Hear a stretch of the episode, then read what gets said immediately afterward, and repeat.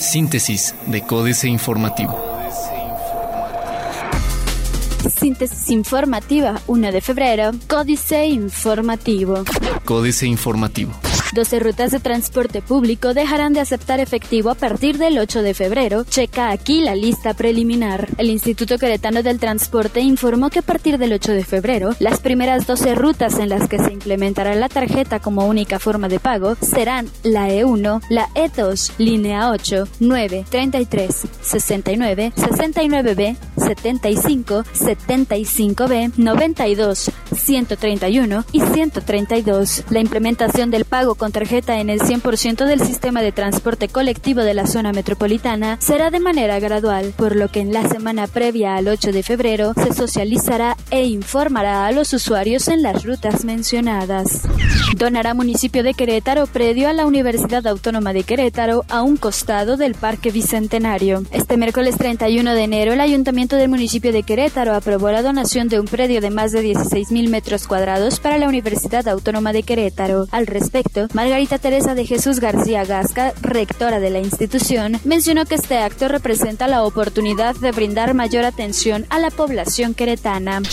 Se registra Luis Alberto Reyes como precandidato de Morena a la presidencia municipal de Querétaro. Luis Alberto Reyes, activista queretano, realizó su registro como precandidato del Movimiento de Regeneración Nacional para la presidencia municipal de Querétaro. En la entrevista indicó que en cinco días la dirigencia de Morena emitirá los dictámenes de los registros. Sin embargo, a finales de febrero se conocerá al candidato oficial de la coalición Juntos Haremos Historia, con los partidos de Encuentro Social y el Partido del Trabajo, tras un proceso de encuestas para conocer al candidato mejor posicionado.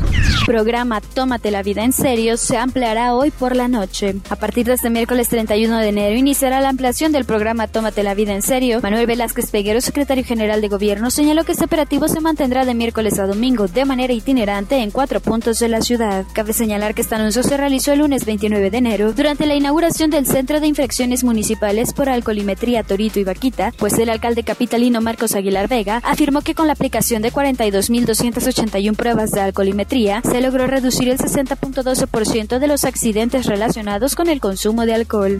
AM. Analizará la capital, tren elevado o metro. Aumentó 3.3% el sacrificio de ganado en el estado de acuerdo con INEGI. En 2017, en Querétaro se solicitaron 174 mil créditos de nómina. Hay seis SOFIPOS autorizadas en Querétaro. Diario de Querétaro.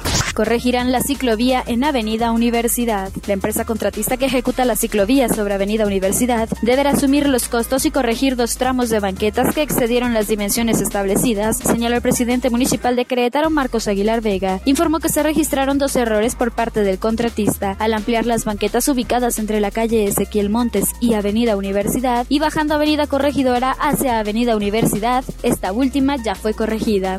Refuerza Francisco Domínguez Serviena 14 corporaciones de seguridad. Abrieron Torito y Vaquita. Tenemos policías mejor capacitados, asevera Curi. Universal anuncia rutas de Crobús que solo aceptarán tarjeta. Ayuntamiento aprueba donación de predio WAC. Capacitarán a servidores públicos en Querétaro. Aglutina Estado 25% de restauraciones. El corregidor. Rechaza sindicato de la Universidad Autónoma de Querétaro 3% de aumento salarial. Demandan a municipio por deuda millonaria. Prevén crecimiento limitado en comercios. Panistas de Querétaro aceptan firmar pagarés para ser precandidatos.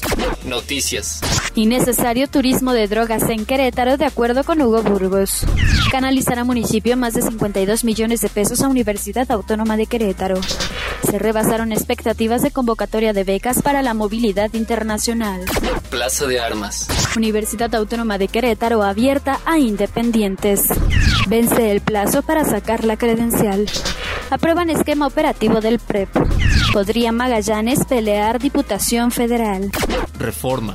Salvará inversión dificultades en México. Estafa 36 millones de pesos. Su multa 31 mil pesos. Enriquecerse de manera ilícita con 36 millones de pesos le salió barato al exdirector de operaciones de la Comisión Federal de Electricidad, Néstor Moreno Díaz, funcionario de la CFE, acusado de enriquecimiento ilícito, tendrá que pagar por ese delito una multa de solo 31 mil pesos. Va Congreso por últimos pendientes. Acusan que finanzas opaca gasto de 2017. La jornada. Visita Comisión Nacional de Hidrocarburos contratos petroleros por la cifra récord de 93 mil millones de dólares. El Estado mexicano, mediante la Comisión Nacional de Hidrocarburos, concretó ayer la mayor licitación petrolera de todas las que se han hecho hasta el momento, en la que se adjudicaron 19 contratos para la exploración y extracción de petróleo y gas en aguas profundas del Golfo de México, y cuyas inversiones calculadas superan en 1.5 veces todas las que se había acumulado en el proceso. Subsidió Hacienda precio de gasolina con 67 mil millones de dinero público registra crédito bancario una desaceleración en 2017 de acuerdo con el Banco de México. Tuvo Banco Santander utilidades por 17.710 millones en 2017. Excelsior. Ganan mexicanos con ajuste en el ISR. El ajuste en las tarifas del impuesto sobre la renta aplicable a partir de este 2018 permitirá a los mexicanos pagar menos impuestos en este año y tener un mayor ingreso disponible, aseguró Juan Rebolledo Márquez Padilla, titular de la Unidad de Política de Ingresos Tributarios de la Secretaría de Hacienda, en conferencia de prensa en la que se presentaron los informes sobre las finanzas públicas, el funcionario detalló que este ajuste a las tarifas del ISR beneficiará a 62.4 millones de personas físicas por un monto total de 40 mil millones de pesos. Se estabiliza precio de la canasta básica. No se desvió ni un solo peso, dice Bansefi, apoyo a damnificados por sismos. Al día de hoy, el Banco del Ahorro Nacional y Servicios Financieros Bansefi puede comprobar que no existe ningún desvío ni fraude en los recursos que le fueron destinados para su dispersión entre los damnificados de los pasados sismos de septiembre. En conferencia de prensa, Virgilio Andrade, director general de Bansefi, explicó que sobre la investigación de la Comisión Nacional Bancaria y de Valores por duplicidad en nombres y presuntos hackeos a las cuentas de los damnificados que provocaba el presunto desconocimiento del paradero de 68.8 millones de pesos, es posible demostrar que ese dinero no está perdido. Se mantiene la tasa de referencia en Estados Unidos. Internacional. Organización de las Naciones Unidas para la Agricultura y la Alimentación FAO, precios mundiales de los alimentos se mantienen estables en enero. Mantiene la Reserva Federal tasa de interés. Un 53% de los brasileños apoya encarcelación del expresidente Lula da Silva. Reforma laboral en Argentina, empantanada por disputa de gobierno con sindicatos. Otros medios. Mexicanos rompieron récord de compras en Internet en 2017. Interruptor permitiría a computadoras aprender como un humano.